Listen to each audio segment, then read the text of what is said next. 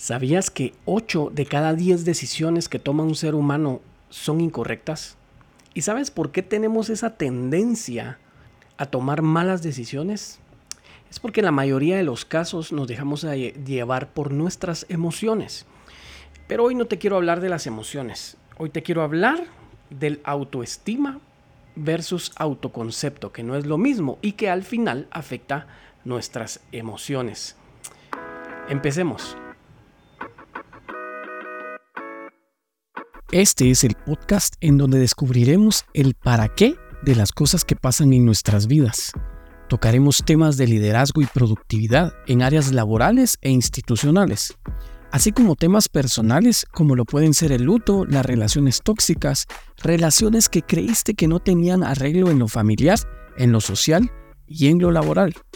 Pero sobre todo, te daré una oportunidad al final de este episodio, algo que no se puede comprar algo tan caro que solo gratis se puede obtener. Suscríbete a este podcast y activa las notificaciones para que no te pierdas el contenido que subo semana a semana. Recuerda, mientras más luz hay en tu interior, menos espacio hay para la oscuridad.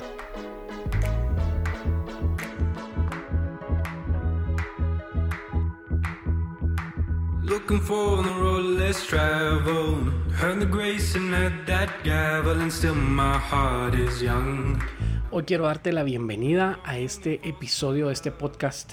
Simplemente, si eres la primera vez que, que te conectas, pues como bien lo dice la intro, eh, te invito a que puedas eh, activar las notificaciones, suscríbete a este canal. Es, es eh, yo, no es porque sea mi, mi canal, no es porque sea mi podcast es que te lo digo, pero creo que es uno de los podcasts que debería de estar entre tus favoritos. Acá eh, tocamos temas eh, productivos, temas que agregan valor a tu vida laboral, eh, empresarial, personal, familiar y, y fraternal. Entonces, te hago esa invitación. Y sí, hoy vamos a hablar de la autoestima y el autoconcepto o autoestima versus autoconcepto.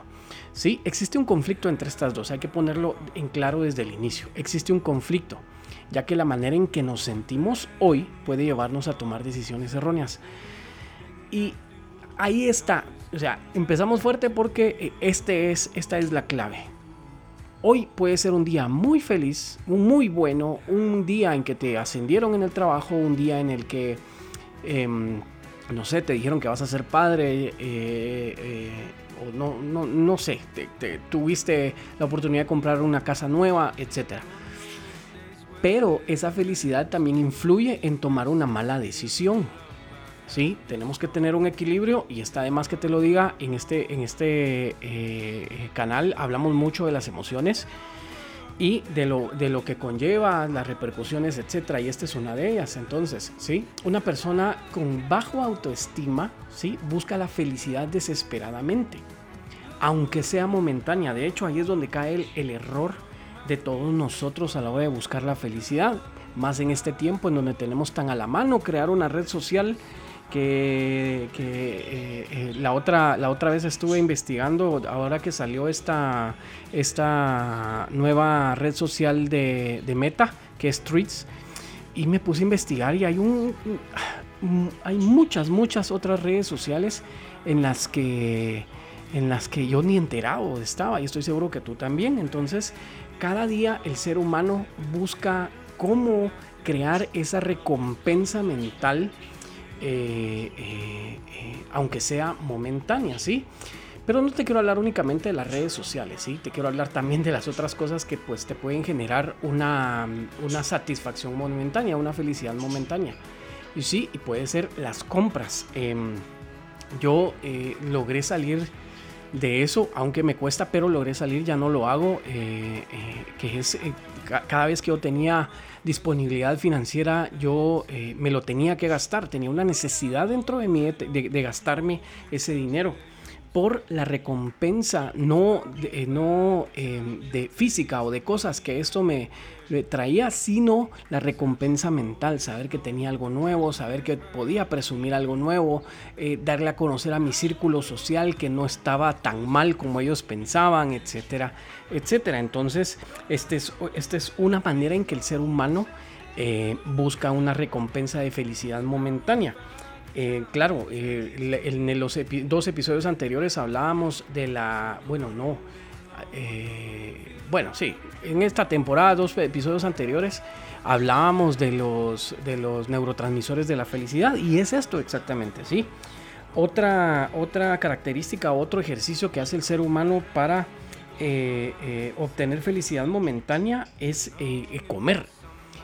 Em, tal vez no comer eh, eh, eh, mucho, sino comer ciertas comidas que nos dan ese, ese, ese, intercambio, ese, esa, donde negociamos con nuestro cerebro, ok, em, yo soy muy fan de los pasteles y, de vez en cuando me doy un gustito, bueno, más que de vez en cuando.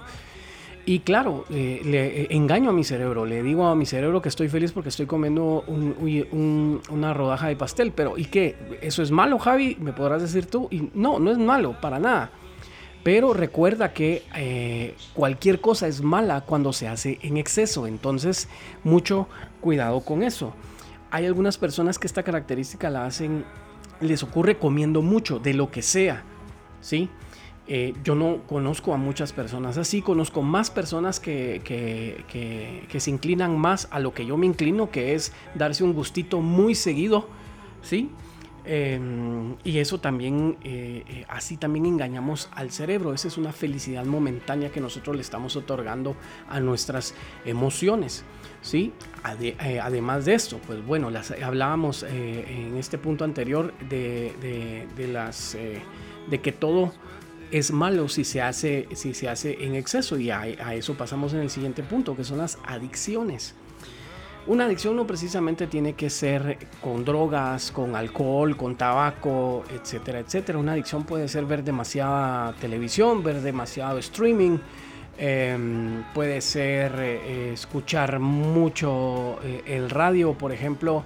Em, a mí me pasa que a veces enciendo la televisión solamente para que haga bulla, porque me siento bien, me, da calma. Entonces, eh, si lo hago en exceso, esto puede repercutir en mi economía por el gasto de, energía, en el, tiempo de vida del televisor, en estar siempre conectado a una plataforma de streaming, tal vez no viéndola, pero sí estando, eh, estar pagando mensualmente esta plataforma por la satisfacción intrínseca que me da. ¿sí? Eh, otra, otro ejemplo de adicción podría ser, em, no sé, puede ser adicto a una persona, puede ser adicto a, una manera de vestir, puede ser adicto y no te has dado cuenta, ¿sí? Entonces estas son, generalmente estas son características que nos otorgan felicidad momentánea. Quiero pasar a la siguiente. Ahora sí, pueden ser las drogas. Eh, este es un tema muy delicado, este es un tema muy delicado porque hay algunas personas que practican el consumo de ciertos estupefacientes en los cuales no les causan eh, mayor eh, problema en sus vidas, pero hay personas que consumiendo ese mismo estupefaciente sí genera un, cambio en sus vidas de la manera negativa.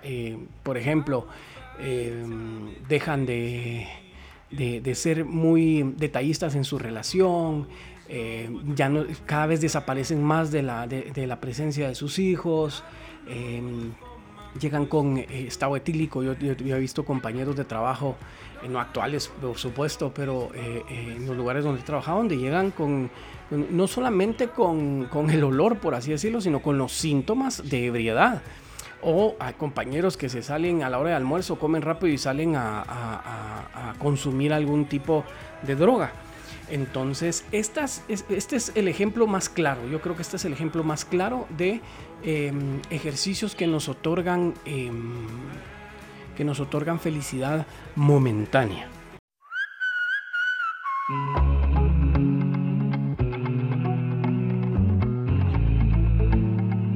Estudios confirman que el motivo por el cual la mayoría de empresas deciden terminar operaciones es debido al mal funcionamiento que tuvieron organizacionalmente. Es por eso que he creado programas y talleres presenciales y virtuales, en donde el único fin es crear sinergia, liderazgo y compromiso dentro de los integrantes de cada unidad de negocio. Si la situación te está empujando a cerrar operaciones, no lo hagas aún. Escríbeme a gerencia.ascende.gmail.com o a cualquiera de mis redes sociales y evaluemos juntos la mejor de las salidas. Y recuerda que un equipo unido y enfocado impulsa exponencialmente a una empresa. Y por último, en estos puntos, em, también está, como empecé, eh, la aprobación en redes sociales. Yo creo que esto nos pasa a todos, pero eh, hay algunas personas que van más allá. Yo publico mucho en mis redes sociales y en, las redes sociales de la empresa. Em, eh, porque por cierto, si estás interesado en saber cuáles son los servicios de la empresa que, que, que fundé, puedes buscar en redes sociales eh, de Formación de Personal. Y ahí te van a aparecer en cualquier red social. Bueno, entonces yo publico mucho y claro, eh, yo eh, siento una satisfacción cuando, la, cuando eh, una de las publicaciones o las publicaciones tienen el efecto que yo esperaba que tuvieran, o mejor aún.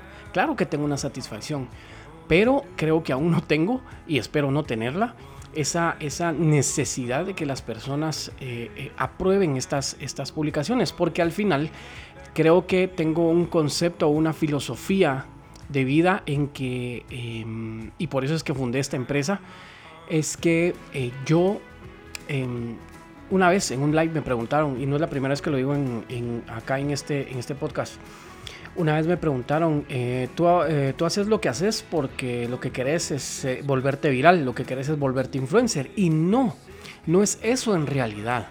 El volverse influencer, que, que la cuenta de redes sociales de la empresa se vuelva, se vuelva como influencer, es para que más personas puedan ver lo que, lo, lo que ofrezco, lo que lo que, mm, lo que esta empresa puede ofrecer. ¿Por qué? Porque cada servicio de esta empresa está diseñado para la ayuda, para como, como ponerte, eh, eh, eh, echarte la mano en ciertas cosas mentales que tienen las personas. Y esto está enfocado a empresas, está enfocado a personas individuales, está enfocado a ejecutivos.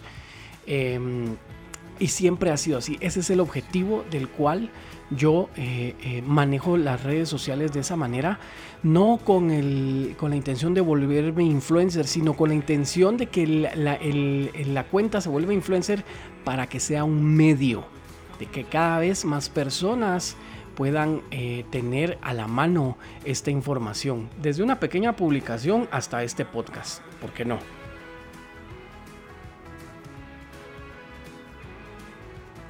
Ahora, tenemos que hablar de a lo que venimos, ¿sí? Tenemos que hablar a lo que venimos.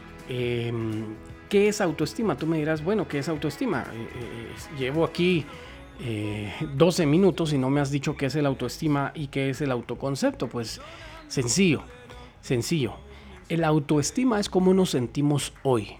Eso es el autoestima. Ya en otro episodio te podría hablar de cómo alimentar el autoestima y cómo alimentar el autoconcepto, pero ese es el autoestima, es cómo nos sentimos hoy. Ese es nuestro autoestima. Y tú no puedes decir, eh, ah, yo soy una persona, ojo, yo soy una persona con autoestima alto. No lo puedes decir porque cada día cambia tu autoestima y no tiene nada que ver con las emociones. El autoestima afecta las emociones. ¿Sí?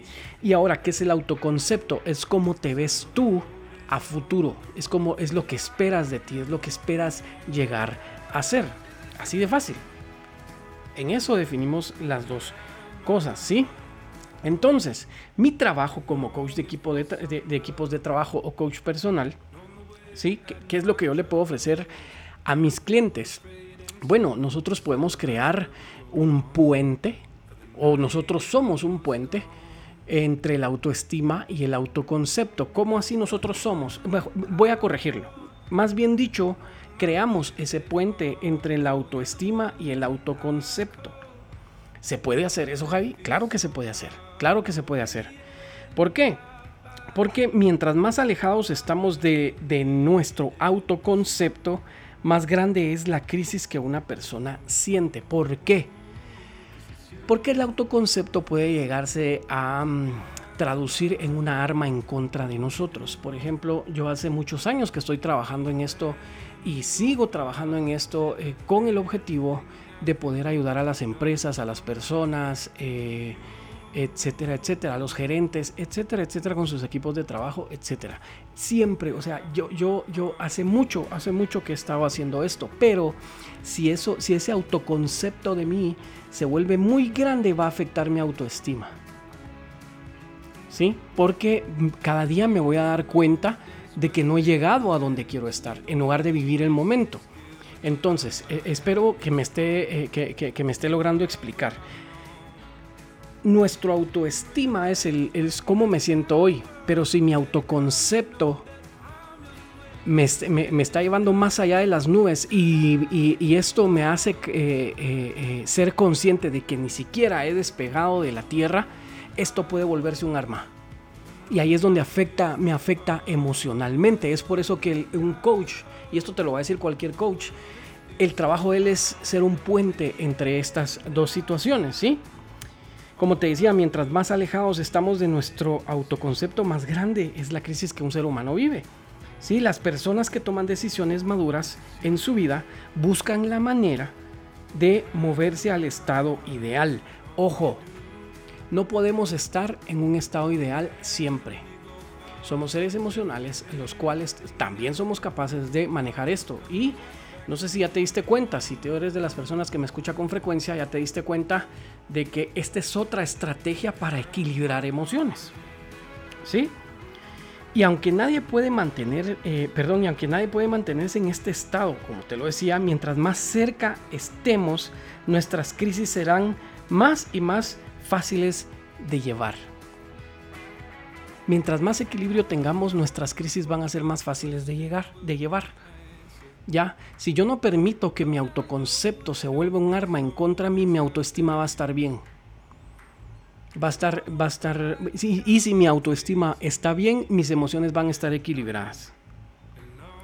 Entonces, ¿cuál es el, el consejo para terminar? ¿Cuál es el consejo? Trata de mantener ese equilibrio, que ese, que ese puente entre la autoestima y, la auto, y, el autoconcepto no se derrumbe nunca. Manténlo estable. Manténlo estable. Y tú me podrás decir, ¿cómo, Javi? Bueno, las cosas como son no te frustres porque eh, tus compañeros de que se graduaron contigo en la universidad ya son dueños, ya son empresarios y tú ni trabajo tienes. No te frustres porque eres el tercero de la familia y, tus, y tu hermano menor, eh, que es el cuarto, tuvo más éxito que tú.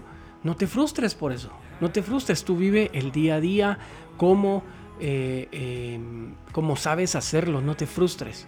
No permitas que ese autoconcepto que tienes de ti eh, venga a aniquilar tu autoestima de cada día. Trabaja en tu autoestima en las mañanas.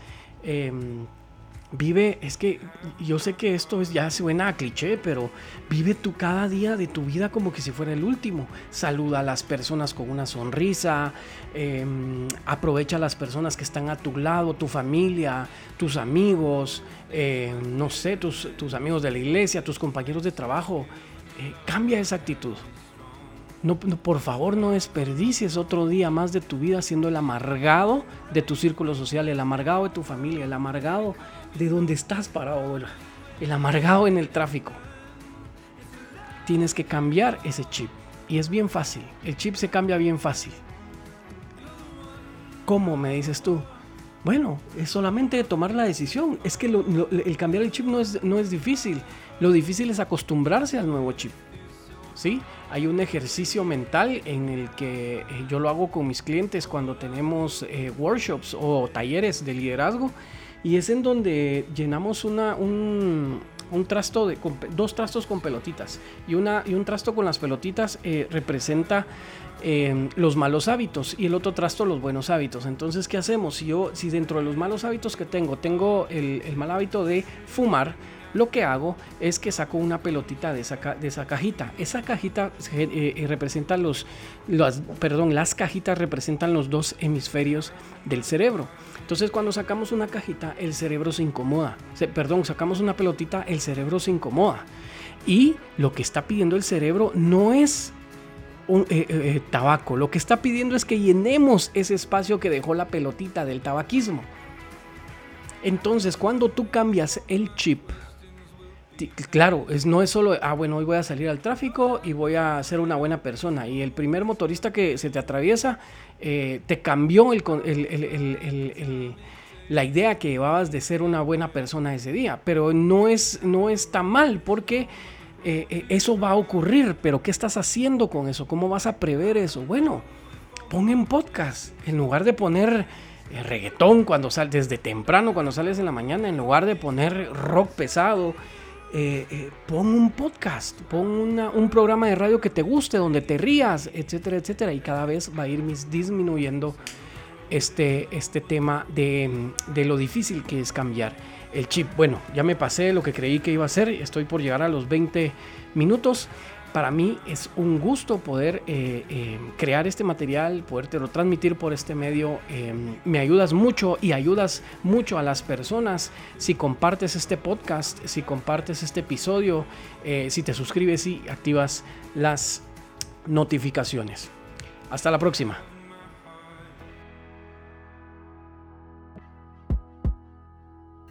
Llegamos al final de este episodio, pero no quiero terminar sin hacerte la invitación para que busques de Dios. Ese es el mejor consejo que te puedo dar. Solamente la acción de buscar a Dios te hace mejor persona. Suscríbete y activa las notificaciones en esta plataforma para más contenido de valor. Sígueme en Facebook, Instagram y TikTok como Ascende Formación de Personal y en LinkedIn y Twitter como Javi Escobar. No te pierdas el nuevo episodio la otra semana. Estoy seguro que será edificante para ti como lo es para mí.